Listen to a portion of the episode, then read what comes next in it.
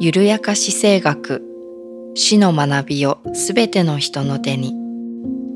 緩やか姿勢学は死や死別に関する学びを研究や現場の実践また人の物語から学んでいく時間です。今死に直面して苦しさのただ中にある人も誰かの力になりたい人もみんなが先生みんなが生徒を合言葉に共に学び合う番組になればと願っています。語り手は死別の研究者である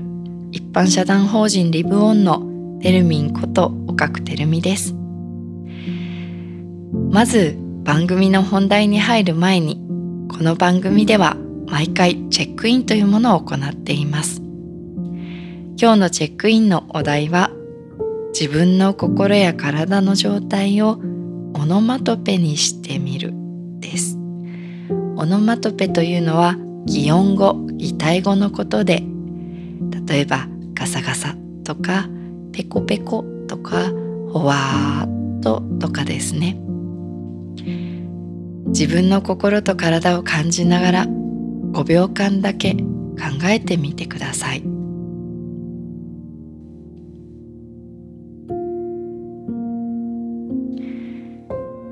私のチェックインはむにゅむにゅむにゅという感じです、えー、なんかちょっと眠いようななんかこうちょっと体が縮こまるような。でも別にこうなんか冷たい感じはしなくて少し丸い感じだなと思ったのでムニュムニュムニュと表してみました。皆さんはどのようなオノマトペで表現されたでしょうか？前回はお便り会の第2弾で寄せられたお便りを読ませていただきました今同じ時代を生きている人の生きた物語に学ばせてもらう貴重な時間でした本当にありがとうございます。ここまでは死は乗り越えるものという問いをめぐって過去の研究からいくつかの理論を学んできました。フロイトから始まった亡き人との絆を断つことがゴールとされていた見方。そこから発展したステージ理論やフェーズ理論。それらの理論が直線的で多様性に欠けるという批判から生まれた喪失と回復の二重過程理論をご紹介してきました。揺らいでいい、むしろ揺らぐことが喪失に折り合いをつけていく上で大切だというこの二重過程理論が生まれたのは1999年のこと。20世紀の終わりでした。それこそ20世紀初頭にフロイトが喪失やグリーフということを初めて研究の訴状に挙げてから一世紀かけて理論が発展してきたことになります。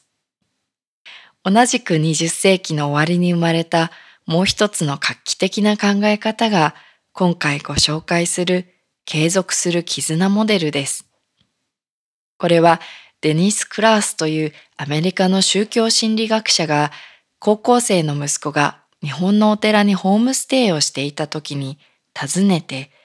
お盆法要を経験したことをきっかけに生み出した考え方です。もともとデニス・クラースはシカゴ大学で博士課程に在籍していた時、子供がまだ2歳で生活費が足りず、大学病院でセミナーのお手伝いとして雇われ、あのキューブラー・ロスのセミナーにもアシスタントとして関わっていました。そこから死と死にゆくことに関するセミナーを個人的にも開催するようになりました。その地域では専門家として知られるようになり、地域で子供を亡くした親の自助グループから連絡があり、関わりを持つようになりました。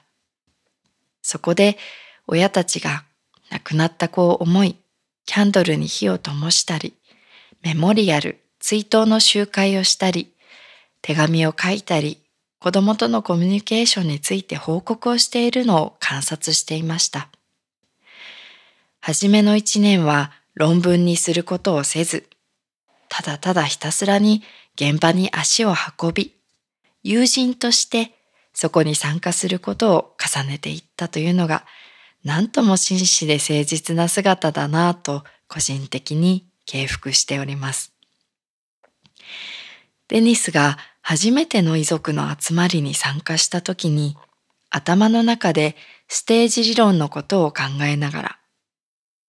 遺族の語りをこれが取引？あれが否認？と考えたけれど帰りの車の中で独り言でつぶやいたのはいや役に立ってない。ということだったそうです。話は前後しますが、そうした経験を経ての後、お盆法要の様子を見て、アメリカの遺族たちが同じようなことをしてきたことに気づきます。亡くなった人が帰ってこれるように、ろうそくに火を灯し、感謝をしてお辞儀をし、また最後の儀式でお別れをして、来年来てくれるようにと祈る。それはアメリカの遺族たちがキャンドルに火を灯して風船を放っていたのにも重なる姿でした。そこから1996年に発表したのが継続する絆モデルです。このモデルは遺族の心の中で亡き人との継続的な関係性が存在することを提示しました。具体的には亡くなった人と一緒にいると感じられることや亡き人に見守られていると感じること。亡き人と定期的に話をしている。例えば写真やお墓などに語りかけたりなどですね。お墓参りをすること、形見を持つこと。それぞれ現れ方は多岐にわたっています。また一見わかりにくいかもしれませんが、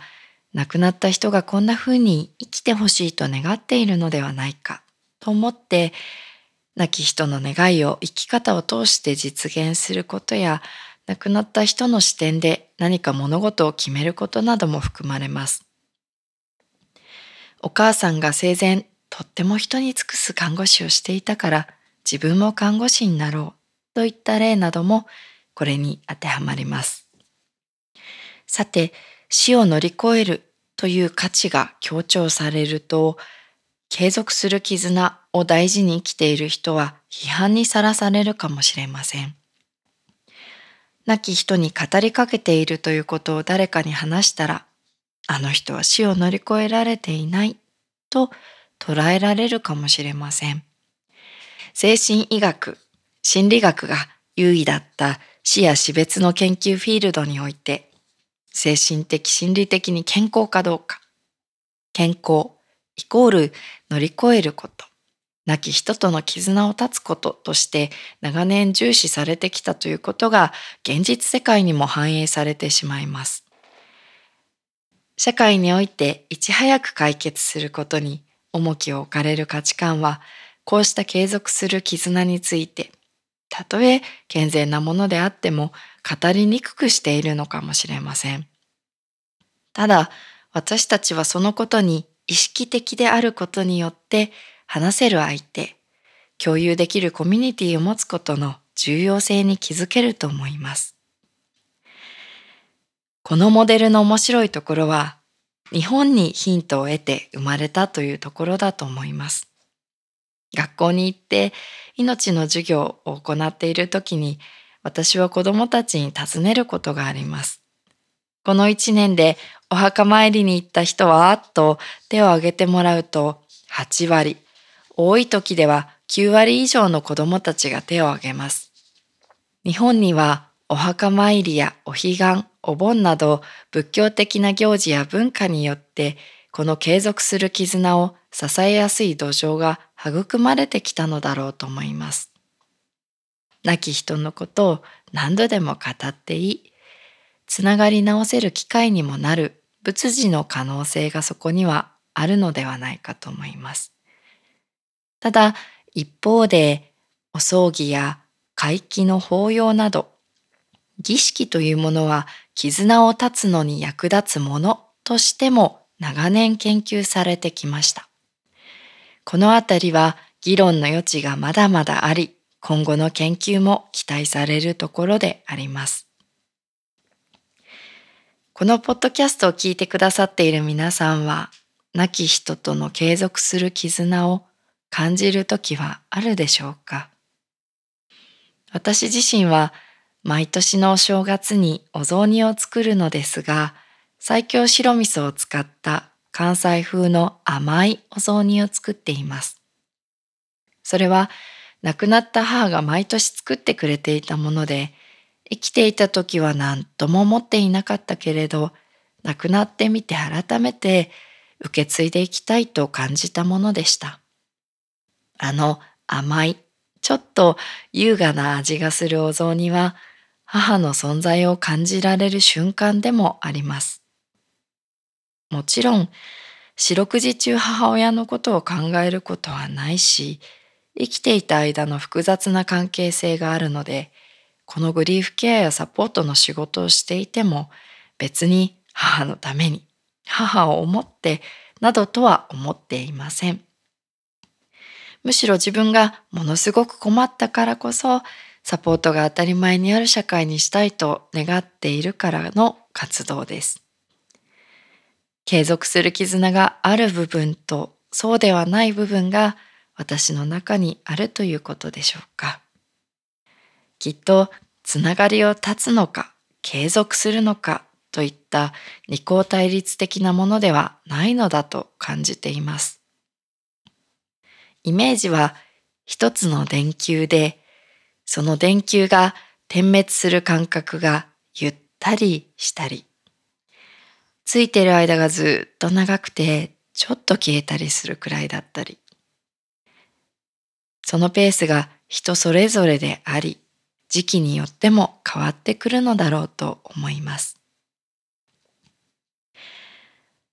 この収録は2024年のお正月が明けてすぐに行っているのですが、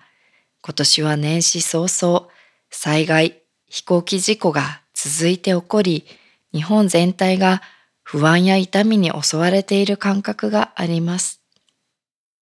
能登半島における地震では、大切な人を亡くされた方々、まだ家族が見つからない状況にある方々がたくさんいらっしゃいます。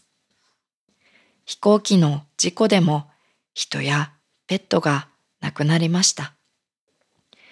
そして同時に目に見える大きな災害や事故ではない形、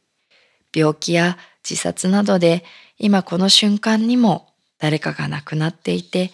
誰かを亡くしている人が生まれています。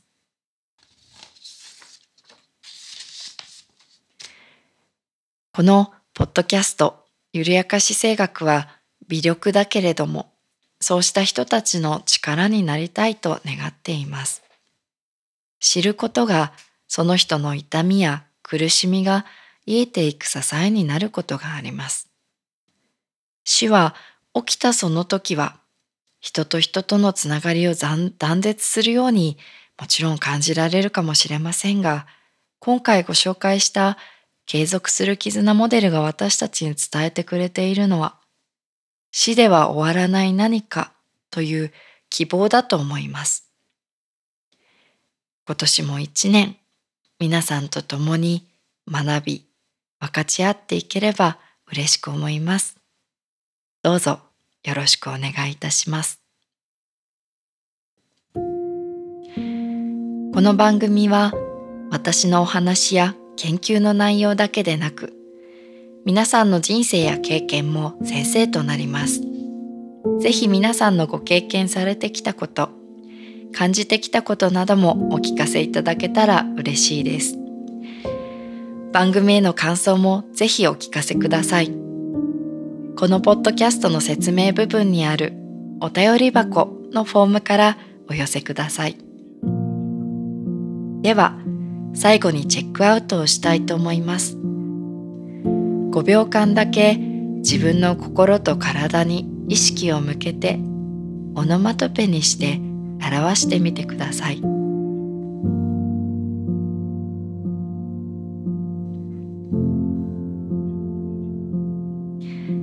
はい、えー、私の今のオノマトペは「す」という感じですかね。音がするようでしないぐらいのちょっと静けさを感じていてでもあえて音にするならスーという音が静かに流れているような気がしました。緩やか姿勢学聞いてくださりありがとうございます。次回はゲストをお招きして死は乗り越えるものというテーマについてお話をしていきたいと思います次回も聞いてもらえたら嬉しいですそれではまた。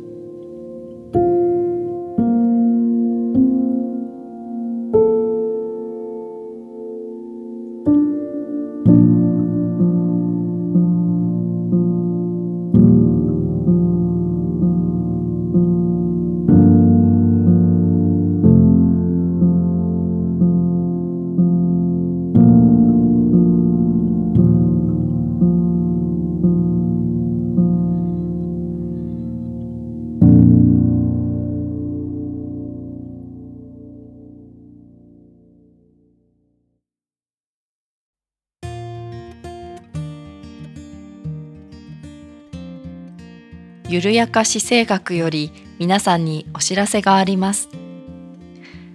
グリーフについてもっと学んでみたい。自分の喪失に、また誰かの喪失に向き合っていくための学びを深めたい方向けに、リブオンではグリーフケア基礎講座オンデマンドというものを開講しています。YouTube を見るような感覚で自分のペースで好きな時に学べます。教科書を買うだけで独学をするということもできますので詳しくは番組詳細欄のリンクをご覧ください。